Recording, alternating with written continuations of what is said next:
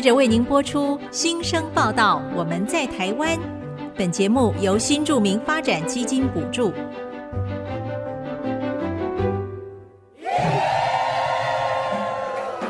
他们从世界各地来到这里，带着梦想和新力量，还有丰富的多元文化。新生报道，我们在台湾。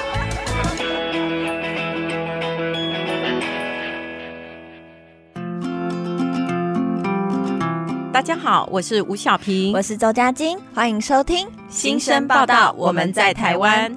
今天节目一开始呢，我要跟大家分享一个好消息哦，是什么好消息让我们的佳晶这么的兴奋呢？我有一个来自缅甸的好朋友万丽，他是明格喇叭缅甸街的团队成员，他们最近筹办了缅甸街的回味季，要让大家认识缅甸的多元文化哦。哦，缅甸街。我有听过哎，它指的是在新北市的中和的缅甸街，也就是中和华新街。这次呢，他们准备了两个主题导览，第一个是经典的街区文化走读。哎，嘉金，听起来这个活动很适合第一次走访缅甸街的听众朋友呢。对呀、啊，就是大家可以跟着在地的专业导览员，透过他们的视角，深入了解全台湾最大的缅甸聚落。了解缅甸街街区的形成，还有移民来台的背景故事。那万丽他们也会介绍许多缅甸的节庆、宗教活动，还有华新街的市场跟缅甸的饮食文化哦。而且还不止哦，还有第二个导览活动，它是回味艺术导览。大家可以跟着策展人的脚步，体验由香料组成的缅甸街，然后看见艺术家如何转译南洋饮食文化，以及许多的记忆还有故事。小平，除了刚提到的活动之外呢，主办单位这次也很特别的邀请了三组艺术家，串联在地的综合国中美术班同学，他们用实物雕塑、摄影，还有影像展演，还有到街区速写等等的形式来去呈现街区移民所回味的缅甸街味道。哇，这个节目好丰富哦！有走读的动态活动，也有用多元艺术来呈现移民故事的静态活动，很适合全家大小一起参与耶。对、啊，他们在周六周日还会邀请到策展团队亲自讲解展览作品，分享作品背后的故事，还有邀请大家做香料的体验，让参与的朋友们可以近距离的跟策展人互动，真的是非常难得的机会。我觉得万丽真的是很用心在经营缅甸街。他们先是透过刊物、导览还有展览，让大家认识中和华新街。那在去年十二月，还创业成立了三季 Tea House。透过食物、家宴还有导览的形式，让大家更加的认识缅甸，全力的去推广缅甸的文化。今年的二零二三年明格喇叭缅甸街年度展览地点就在三季，地址是新北市中和区新南路二段二十二之一号。展览时间是从现在到十二月三十号，每周四到每周日的时间都有对大家开放哦。嗯，这些活动啊是需要事先报名的，所以不管听众朋友想要参加街区文化走读或是回味艺术导览，都欢迎大家搜寻脸书“明格喇叭缅甸街”或者“三季”三个季节的意思啊，就可以看到进一步的详细资讯喽。最后，我要推荐给大家一首菲律宾的洗脑神曲。这首歌曲是我菲律宾的家人非常喜欢的歌曲，叫做《达拉》。那这首歌曲呢，它就是星星的意思。它的歌曲非常的轻快，让人忍不住就跟着音乐一起舞动。星星是指天上的星星，还是动物园的星星啊？天上的星星。OK，好。那广告过后，我们邀请了一位菲律宾新二代曹玉如来节目中分享她精彩的户外生活，马上回来。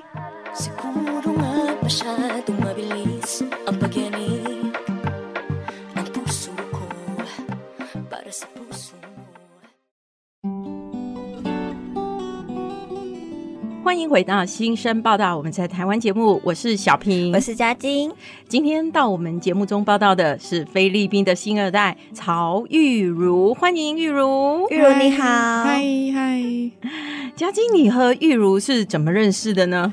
我跟玉如是透过一零九五文史工作室的燕杰介绍认识的。那他当时是实习生，那因为我们都是来自菲律宾的新二代，就有了不一样的连接。嗯，基本上你们在身份上面其实就有一个很隐形的连接了，对不对？嗯、对呀、啊。那然后又在从事几乎是有重叠的活动。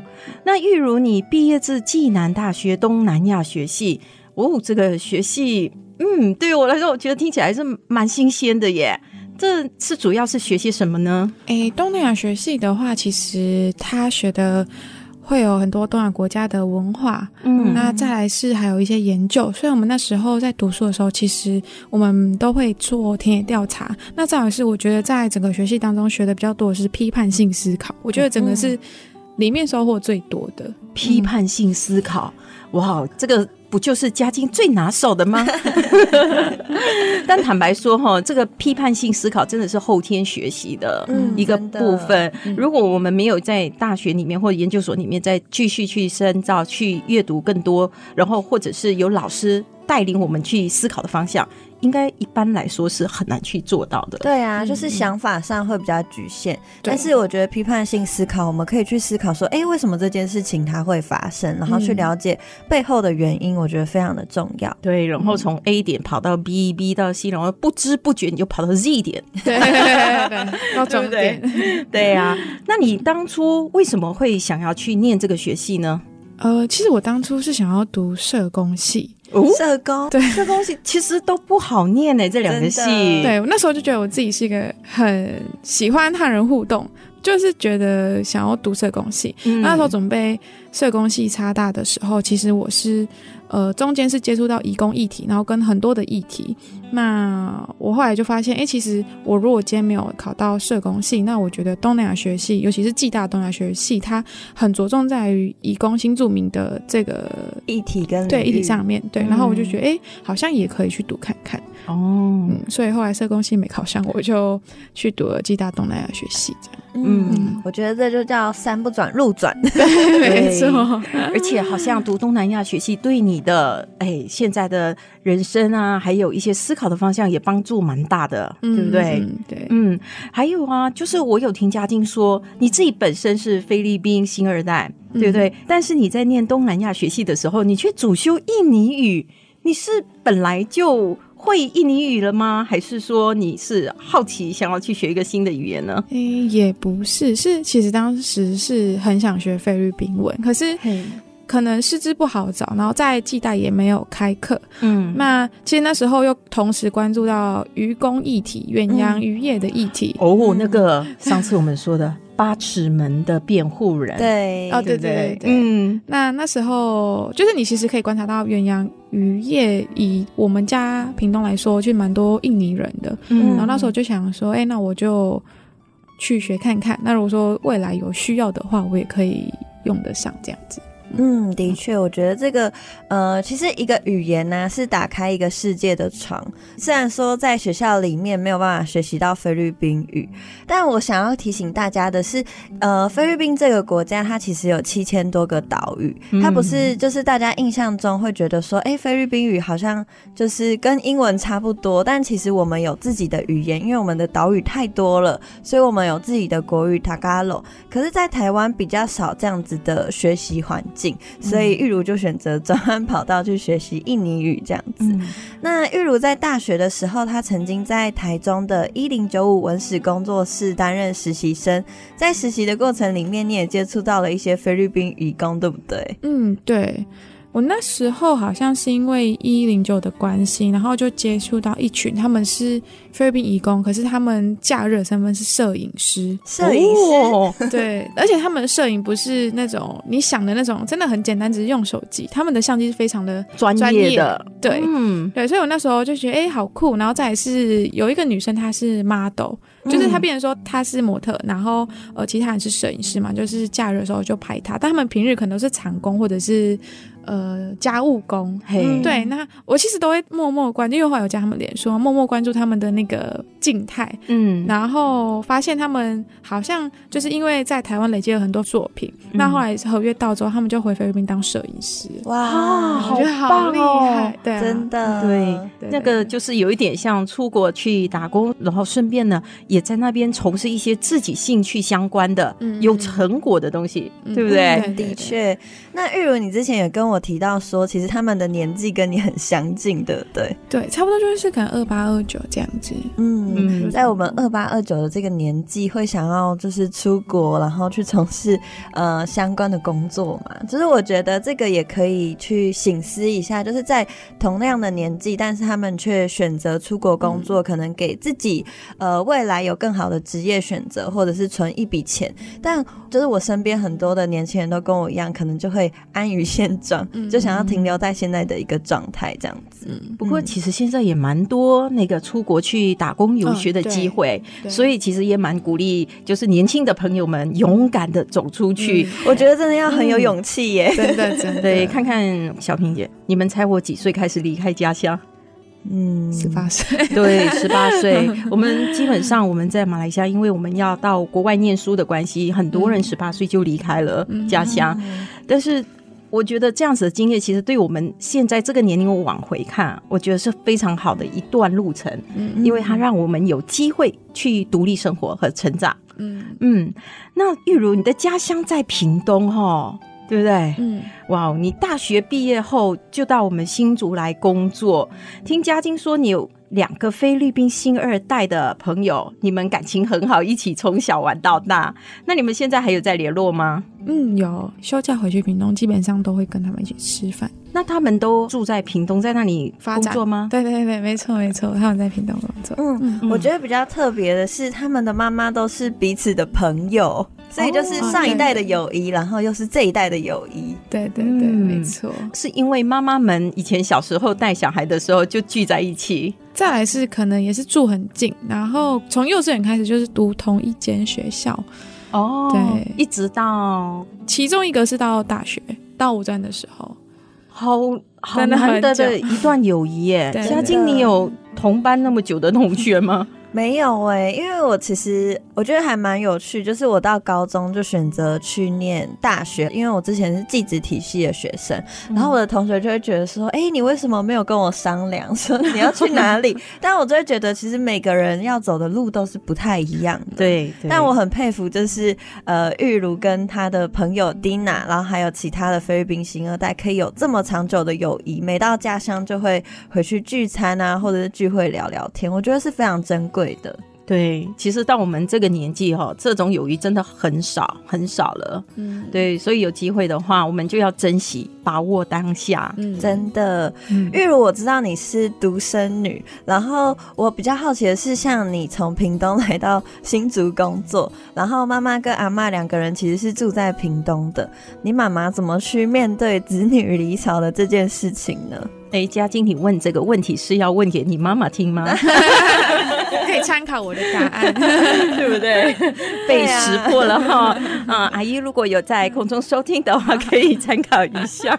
因为我当时念大学的时候啊，我说我想要到台南去呃念书，然后我妈就阻止我，她说最远只能到新竹，所以我大学跟研究所都只在新竹。哦，所以我就还蛮好奇，像玉如从屏东到新竹这么远的一段距离，妈妈是怎么去面对的？对，当初妈妈是同意的吗？她有点有点犹豫，他就说：“哎、欸，那你就在高雄就好啦，就是蛮近的，嗯、为什么要跑到那么远这样子？”嗯、对，可是后来他有就是妥协了。对，但其实我从离开家，其实我蛮早，大概也是十七、十八，就是呃国中升高中的时候，我就已经就是从屏东离开到高雄读书，然后中间又到南投，所以其实我一直在移动的过程。是，然后可能妈妈就是也习惯了。嗯、那再来是，我觉得妈妈她有自己的生活圈，她不会让自己就是一样的生活。比如说，他假日可能就跟朋友出去，然后聚餐，所以他就会觉得哎很有趣，所以他也不太需要我。对，对，所以这个表示说，妈妈和女儿哈，虽然哈我们母女连心，但是要各自有各自的生活，才能够各自活得精彩。对对对对，对，对，对，啊，那你当初是怎么说服你妈妈的啊？我就说我跟我男朋友一起，不要担心。这个不会更担心吗？我身为妈妈，而且玉如之前有跟我提到说，妈妈要求她每天都要传个讯息，不管是文字也好，或者是贴图也好，这样子。对，他就是会确保我说我今天是安全的，对安全的，对对对。所以那时候，其实我那时候听到很多人都说，呃，他很少跟妈妈联络，就可能一个月才联系一次，或是一个礼拜不会每天打电话。所以我其实是有点就是吓到，我以为大家是跟妈妈的感情，或者说家人的感情是。嗯，比较紧密的，对对对对。哦，我觉得菲律宾的家庭跟妈妈的关系会特别紧密。哎，怎么说呢？我还蛮好奇的耶。因为我觉得，其实呃，尤其是妈妈是移民，要让就放手这件事情，其实不是这么容易。其实，在你们菲律宾的家族里面，也是同样吗？是因为菲律宾是母系社会吗？菲律宾算是母系社会，但是我觉得菲律宾蛮有趣的，就是如果说小孩结婚之后是不会跟父母一起同住，但会住在附近，就是要有自己的家。然后，因为我像我们回去菲律宾的时候啊，就会很重视那个假日的。家庭时间，就是你要跟你的家人一起吃饭，然后聚在一起，在阿姨家或在哪个家都可以，但是很重视那个家人一起的时间。嗯，那你们现在说的是妈妈跟女儿吗？那妈妈跟儿子是不是也是一样呢？妈妈跟儿子哦，你们有例子可循吗？家里有男生吗？有，我家有，我没有。对，因为我跟我弟弟差快将近十岁，然后呃，像我妈妈放手也是因为家里有我弟弟，那个是他忙不过来，不能照顾他。对，就是他要照顾我弟弟，然后我觉得他跟我弟弟的那个亲子关系也是非常的密切，就即便我弟到现在十八岁了，我妈还会帮他装饭呢。现在吗？不是弟弟帮妈妈装，没有，我妈还会帮我弟装好饭，然后菜，然后就是装好在他的碗里，这样给他。但是我可能到国小、国中就没有这样子的经验了，没有这个服务，对，没有这个 就是福利。玉如你呢？你们家也是这样吗？我家没有。男生，嘿，但是妈妈对你也会这样无微不至的吗？好像没有，好像妈妈有点像放牛吃草，嗯，所以可能我想应该还是有个别家庭的文化的因素去影响，对，不能够代表所有啦。对了，小平姐，我觉得你应该要就是听了这集之后，应该要很有收获，就是在未来呢，就是你的小孩子十八岁，在六年之后，你也要适时的放手哦。我想说，六年后麻烦你再把这个节目的音档传给我，提醒我要放手。因为我们身为父母的哈，真的啦，讲是要放手，我们都知道，因为它是一个普世的原则，孩子离巢嘛。但是真的到那个时候，他还真的是一个很大的挑战。或许就会像玉如讲的一样，哎，请孩子每天送一个早安图、晚安图给我，让我知道他在外面是平安的。那我也放心，嗯，所以小萍姐要好好享受，就是现在小孩还很黏你的时候。会的，谢谢嘉晶的提醒。嗯、OK，好，那谈到这里，我们先休息一下，广告过后，我们再回到新生报道。我们在台湾。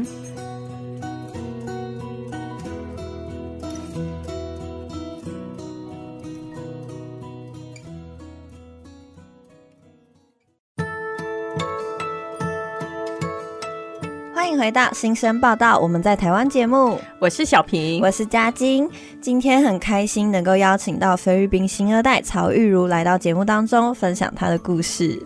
在上一段节目中，我们聊到玉如从小在屏东长大，大学呢是在暨南大学修读东南亚学系，目前在新竹工作。哦，玉如，因为这样子的关系，我看你全台湾北中南也都蛮熟悉了哈，都住过点哈。对嗯，那你目前是从事什么工作？诶、欸，我是户外用品店的店员。嗯，嘉晶有看到吗？他今天一身的那个 呃登山用品品牌的装扮，从上衣到裤子到他的背包，我觉得小平姐真的是观察的很仔细，可能是因为我上个礼拜有跟玉茹见面，我就已经觉得 习以为常了。没有，那是因为我曾经也有登山啊，有枕头山吗？哎、欸，飞凤山。经过经过我们来宾玉茹的确认哈，飞凤山是属于出阶的出阶的出阶，但是嘉晶你登的是哪一座啊？我去兰屿爬山，就是红头山，然后还有其他的山这样子，而且是没有就是那个当地的，就是当地对向导，然后我是跟一群就是。登山的老师一起上去的，然后他们全部五个男生，只有我一个女生。那你就觉得我很勇敢？对呀、啊，你蛮勇敢的呢、嗯。我本来以为你只爬枕头山，没有。嗯，那玉如你在店里面有没有遇到一些什么有趣的事情和人呢？哎、欸，我觉得我们店里的客人普遍上来说都算蛮好、蛮亲切的。那我觉得好的是，就是在店里找山友会比较容易啊，因为大家都是有志一同的人，会到店里面来采购嘛。对对对，所以会有一些客人，他可能刚开始不熟，他多来几次之后，我们可能慢慢变成山友。有时间的话，我们就会一起去爬山这样子。嗯，对，然后或者是说在店里面可能会遇到一些菲律宾移工，嗯，他们也会爬山。哦，对，他们也是一起来，就是到店里采购，跟你成为朋友。哎、欸，也没有 但就是看他们需要什么，然后我就会跟他们说，哎、欸，怎么样怎样，然后或者说我直接跟他说，哎、欸，我妈妈是菲律宾人，然后他们通常都会吓一大跳，这样子。哦，他们第一反应会觉得说，哎、欸，对，我的面孔会比较比较深邃一点，所以他们就会说，哎、欸，有有一点像菲律宾人的感觉，这样子。嗯，对，没错。那玉如，我知道你过去曾经有考取救生员执照，还有先锋州的丙级教练证。那我其实，在社群媒体上也很常看到你分享你去参与各项就是户外的活动。我很好奇是什么样子的机缘，你开始接触也热爱户外活动呢？嗯，其实我刚开始会去考救生员，是因为我不会游泳，然后我大学时候游不会游泳，然后要考救生员执照。对，那我一开始不会游泳，然后因为我在。读五专的时候就上了一个嗯呃游泳课，那时候因为不会自由式，然后我就被笑，我就觉得很不甘心，不甘心，对，不甘心、嗯，然后我就一直很认真在游泳。后来加上就觉得以前学生时期找的工作都是偏服务业，就是餐厅外场、嗯，那我发现我真的没办法跟这一个工作，呃，就是我觉得我做不契合嘛，对对对，对，后来就觉得，哎、嗯欸，那我想要找一个就是可以。薪水比较高，然后好像又不用，又可以发挥你的专长。对对对，对，我知道，因为我也考过救生员执照，哦，而且我跟你的出发点是差不多的。我当初是为了要。打暑期工，因为救生员的薪水比较高，他的时薪很高，然后再加上我也不太会游泳，我第一次哦出事的时候就被刷下来了。教练说：“你都不会游泳，你干嘛来？” 最后还是通过了。嗯，嗯，可是我觉得救生员执照还蛮重要，它是有一个肩负要救人这样子的一个就是紧急的情况要去应对，所以我觉得也很不容易耶。对，的确，然后。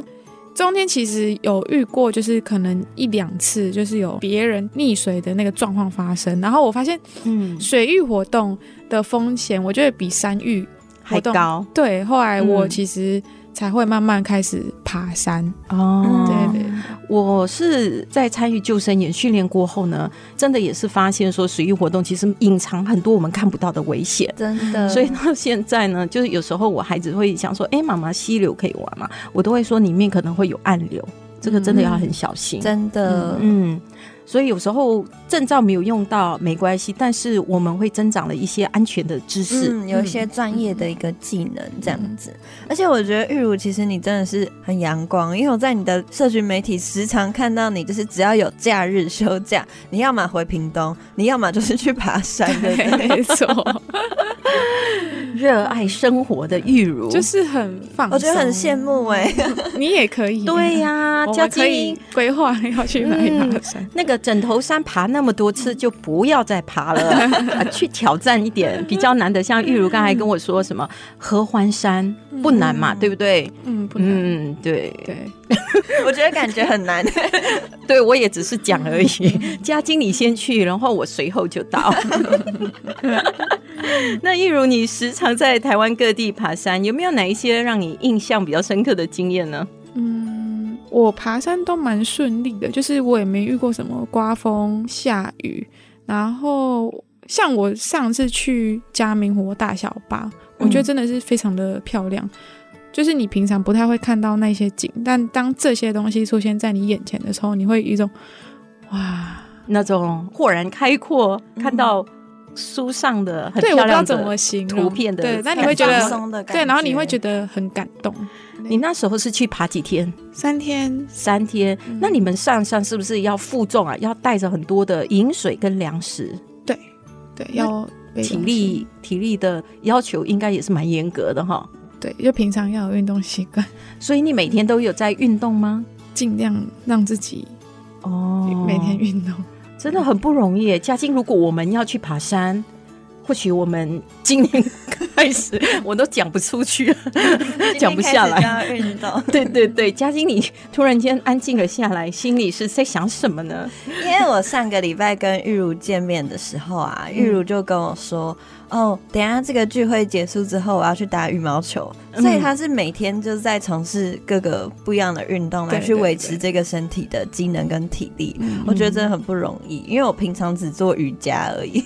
哦，拉筋也是很不错的运动。嗯，对，嗯，那像我们这种年龄，最近有很流行一个叫超慢跑的哦，对不对？对。然后因为小平姐已经到了另外一个境界，所以呢，我们就是。不要勉强自己，但求每天有半小时的运动就好了，保持那个体力。对对对，嗯、但年轻人还是要像玉如一样。嗯、玉如平常做哪一些运动？嗯，慢跑、爬山、羽球、游泳。呃，游泳也会，但看心情。对，有时候比较冷就会不会去这样。嗯，那我自己还蛮好奇，因为其实爬山需要带很多各式各样的装备。那玉如，我们如果要去爬山，我们需要准备些什么呢？嗯，看你是要过夜还是要一天。那如果说以一天的话，就是水嘛，然后粮食，然后雨衣。跟大家说一下，雨衣雨裤我觉得是最重要的，但很多人呃不太会带，因为如果说你在山上如果失温的话，超过半小时，其实会有生命上的危险。对对对对，嗯、所以就是。不要让自己冷掉，这是很重要的事情。嗯、对，所以雨衣雨裤一定要带。那再来是头灯，头灯也是很重要。但很多人没有一个观念，就是他会觉得说，我可能今天爬几个小时的山，我不太需要带头灯。可是因为山上的，应该说山上有时候会出现没办法预期的状况，有时候你可能手机没电，或者说你迷路。那如果说你没有头灯的话，你应该会很慌张。所以我头灯是一定要带的。嗯。对，玉如，你真的是蛮详细的为我们介绍。那如果我们哪一天哈、哦、想要从事登山活动的话，可以直接到店里，请你帮我们就是介绍这些装备吗？可以，可以，可以，可以。你是在哪里呢？我在十三世纪，在竹北的一家户外用品店啊。私私下私讯我也 OK，会比较详细一点。哇，真的是太贴心了。但是装备很重要。因为它是确保我们生命安全的第一步，没错，的确。那在二零二一年的时候，玉如有到高雄美浓上了一整个月的野外急救课，听起来很特别耶，可不可以跟我们介绍一下？诶，这个急救课叫 WAFA，就是 W A F A，它好像是中阶的，就是它还可以再考上去，考上去的话是 W F R，就是还会再更高阶一点的野外急救。急救员，那我自己上这个课是因为我本来就很常在爬山，所以我就很好奇说，当你在野外遇到紧急状况的时候，对，你要怎么处理？嗯、那比如说像是可能你今天看到一个人可能在野外受伤，那其实你要问的东西很多。就如果说在他有意识之下，嗯、你可能要问他说你有没有吃了什么，或者说哎你叫什么名字，然后确保他的意识。对，那或者说可能像是。呃，骨折处理啊，或者说止血。嗯、我一个很深刻，就是它中间有放一个呃一个装置，那装置是会一直喷血，嗯、但那个血是假的。哦、但你要很，哦、就是你要用，好像是用很冷静的，对，你要很冷静，然后用棉花还是什么，然后一直往里面塞，因为你出血的时候可能是身上某一个地方，那可能是很深的地方。因为如果说你失血过多就是比较严重的嘛，嗯、那你可能就是要拿棉花是什么，然后就是往里面塞，嗯、然后塞到它止血位。止对对对对、嗯。那你登山的时候都会带这些急救用品吗？不然你怎么去找棉花呢？对不对？一定会带，一定会带，这也是很重要的。哦，对，如果没有准备的话，真的万一紧急情况就很难应对。对，因为毕竟在野外受伤，跟在很像说平地，可能旁边就有店家，有很多路人围观，确实是不一样的。对，那个紧急的应变能力就很重要了。嗯嗯，那玉如你也曾经当过笑一下一起 Southeast Asia 这样子的一个影音部落客，这是一个介绍东南亚的平台吗？对，就是我们那时候主题，因为我的 partner 他是越南新二代，然后是菲律宾新二代，那我们就主要是以这两个，嗯、呃，越南和菲律宾，对对对对，然后去做一个就是几集的节目这样子。嗯，我有看过你们有开箱越南和菲律宾的零食，对，很有趣，非常可爱，看到我都觉得好想去买来吃。嘉晶，你下次你也可以来介绍一下啊。有机会的话，那这个经验对你而言有什么特别的意义吗？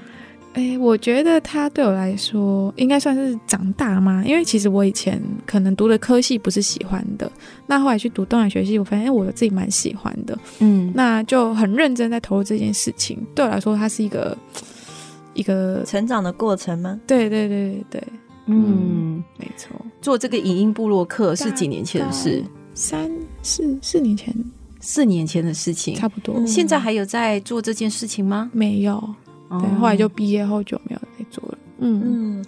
但玉如后来就转战，就是这个户外运动相关的。嗯、我觉得其实这样子，呃，也没有什么不好，因为在那个成长的过程里面，其实你也会有不同的想法，然后转换跑道。但是每一个经验都是非常重要的。嗯、那谈到这里，我们先休息一下，广告过后再回到新生报道。我们在台湾节目。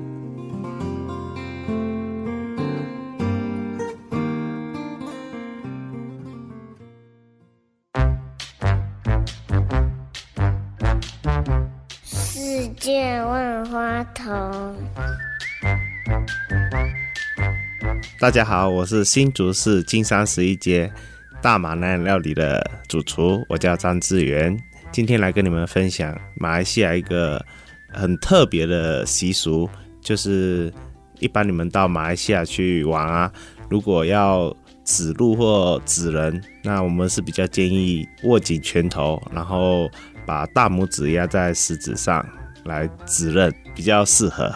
我们如果用食指来指路指人，其实是比较不礼貌的作为。那在台湾一样也是有这样的意思。然后，如果你到马来西亚马来人或印度人的餐厅用餐，他桌面上会放一盆水，记住千万不要直接拿来喝哦，那是给你们洗手用的。他们是用哎手直接抓饭来吃，所以用餐前他们都会习惯性的先洗手。那现在疫情已经趋缓，那欢迎大家可以来马来西亚体验马来西亚的特殊的文化。谢谢大家。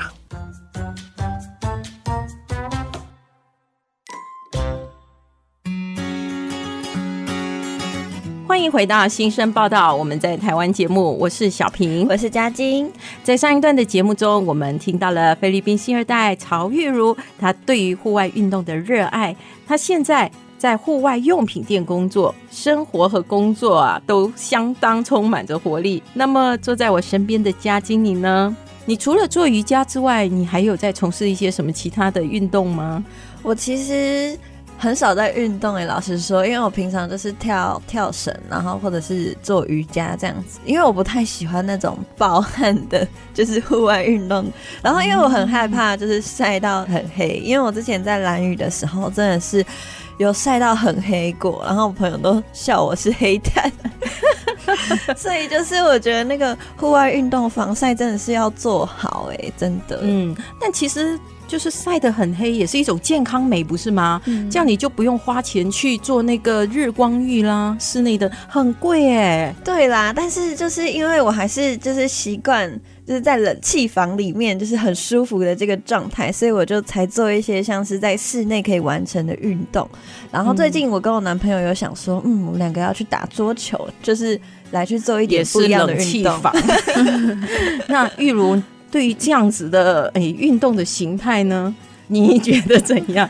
如果只是在冷气房里面这样运动，你们这个年纪够吗？嗯，好问题。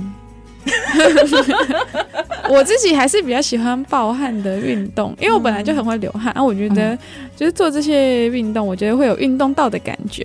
嗯，等下有时候如果太平静，我可能会睡着，所以我比较喜欢动态类的，对，比较不会觉得那么无聊。对，而且其实流汗也是蛮好的，它是一种排毒。嗯，嗯，然后刚上一段其实玉茹有提到说，就是他每次去爬山的时候，几乎都是天气很好的。所以如果说未来我们有机会要去爬山，也要跟玉茹一起，因为他是福星，对，你是晴天娃娃，对，对不对？玉茹，你妈妈的家乡在菲律宾哪里啊？因为菲律宾其实有非常多不同的岛屿，哎，它在奎松省。的一个小村落吗？一个小聚落，嗯、所以是在马尼拉附近的这个奎松省，对不对？对对，没错。嗯，那你回去菲律宾探亲的时候，有没有发生一些有趣的事情啊？有趣的事情有蛮多的，像是那时候就是有吃了巧克力粥，但其实巧克力粥从我小时候就有吃过巧克力粥。嗯，对。巧克力粥，但在台湾，台湾的方式就是我妈就是会拿白饭，然后再加巧克力粉变巧克力粥。嗯、但在菲律宾吃到巧克力粥的口感，我觉得比较稠，然后比较甜，我觉得比较好吃。嗯，那炖的比较软一点，对不对？不会像那个台湾的米饭这么粒粒分明的感觉。对对对，是不是妈妈加的巧克力粉太少？哎、欸，会加很多哎、欸，没错，我觉得还是不够，对不对？对，可能没有加炼乳吧，他们好像会加炼乳，哦、就会比较甜一点。嗯、哼哼然后那时候他们是用巧克力粥加咸鱼，咸鱼叫做豆柚。啊，都有，那不是又甜又咸吗？嗯、对，好特别的组合哦，但很好吃，很好吃。哎呀，佳晶好吃吗？我其实没有吃过，因为在我们家那里其实都只有巧克力粥而已。嗯、我的外公以前会煮这个巧克力粥给我们吃，但是在我们家是没有搭配咸鱼的。哦、然后我跟玉茹聊到这件事情，他就推荐我，就是回去菲律宾一定要去尝试看看。嗯，嗯很好吃。还是是因为你们住的地区不一样，所以煮法会稍微有一点不同。嗯，其实，在菲律宾，因为它的岛屿太大了，所以每个地方的料理的方式。其实味道也会有稍微有一些些的差异，然后也会有不同的料理出现。嗯，嗯，但是这个巧克力粥是还蛮多台湾人听到的时候都会想说，嗯，咸鱼怎么会放在巧克力粥里面？这是一个什么样子的口感？嗯，那因为其实，在菲律宾的时候，就是会吃到一些不同的食物。那你有没有遇过水土不服的时候啊？有，之前有一次，但我不知道是吃坏肚子还是说水不干净，然后我就跟妈妈同时得了那个很严重的肠胃炎，就严重到一直在发烧，然后就躺在躺在床上，嗯，躺在床上，然后就是都没办法起来，然后一直拉肚子，真的很痛苦，好严重哦。嗯、对，然后妈妈就在，因为我那时候就是回国前三天，然后我先肠胃炎嘛，然后后来换妈妈，然后妈妈就。因为隔天就是要上飞机了，对对对，他就去吊点滴这样子，吊完点滴，然后就接着就上飞机，对对对，哇，还蛮严重。结果你们后来有没有理清楚到底是哪一个环节出了问题？嗯，可能是水吧。水、嗯，我觉得其实大家出国啊，到不同的国家，呃，身上要带一些就是常备药，嗯、就是平常习惯吃的一些药，嗯、然后同时也要注意自己的饮食，包含水等等的，其实都要注意一下。嗯，我听嘉晶也有说过，菲律宾的葬礼和台湾的葬礼很不一样。那你之前也有参加你外公在菲律宾的葬礼，可以跟我们聊聊这两个地方的葬礼文化吗？呃。在台湾的话，虽然也会把大体放在家里，但在菲律宾也是。嗯、那菲律宾他们的葬礼就是会比较欢乐一点。嗯、哦，怎么说？他们有点像是在台湾叫守夜吧？嗯，对，守夜。对，菲律宾也会，哦、但他们守夜就是不是折莲花，嗯、他们就是在外面打牌，打牌，玩一些过年桌游类似的这样子吗？对对对对对对，就打牌。哦、所以我那时候其实有点。因为我在那之前，我在台湾还没有参加过葬礼，葬礼，所以我也不知道台湾到底是怎么样的方式。对对对对，所以在菲律宾是觉得诶很欢乐。那其实大体也会放在呃家里面。那他们的棺木，他们是在脸部这边是啊，那时候是没有整个盖起来的，所以它是就是有个玻璃嘛，对不对？对，但那时候玻璃还没盖起来，所以是整个可以看得到就是外公的。嗯，对，那甚至是你要跟这个。外公拍照什么的都是 OK，都是没问题。他们是没有什么禁忌禁忌的。那穿着呢？穿着的部分呢？我那时候没有特别，其实大部分都会穿着菲律宾的传统服饰，就是那个用凤梨纤维所做的衣服，或是白色的。类似白色的衣服，我们那时候就穿白色的，嗯，棺木通常也是白色的，嗯、对对对，哦，还蛮不一样哈，嗯，而且就是可以跟就是过世的家人拍照，像我自己的手机里面也还有就是我跟嗯、呃、我家人的合影这样子。这个是菲律宾的传统习俗，还是因为受到天主教的影响呢？因为我印象中好像跟天主教的葬礼是不是也好像也不太是这样子的。嗯，我们其实也不太确定，但是我觉得，呃，参加菲律宾的葬礼跟台湾的葬礼，你会很明显的发现两个地方的仪式非常的不一样。台湾就是蛮庄严，然后很严谨，但在菲律宾就是你要笑，然后要笑，呃，没有，就是你要笑是可以的。就是在那里，像有时候玩游戏，你也会不小心笑出来，或者是什么，嗯、没有那么的严谨，然后是属于一个比较放松这样子的一个状态，嗯、就是有点像是呃，你陪他度过那个人生的最后一程。嗯哦，我觉得跟台湾那种就是方式其实很不一样。嗯，所以整体的氛围其实并没有那么的沉重，嗯、会难过，可是不会一直都在难过，嗯、也不会很像说一直有人在哭泣这样子。对，难过的话应该是在后面。嗯因为后面有点像是我们台湾的那种追思会嘛，就是他会用一个投影幕，然后就是上面会放一些歌啊、照片啊，那你就是每一个人就站起来，然后讲一些你想要对这个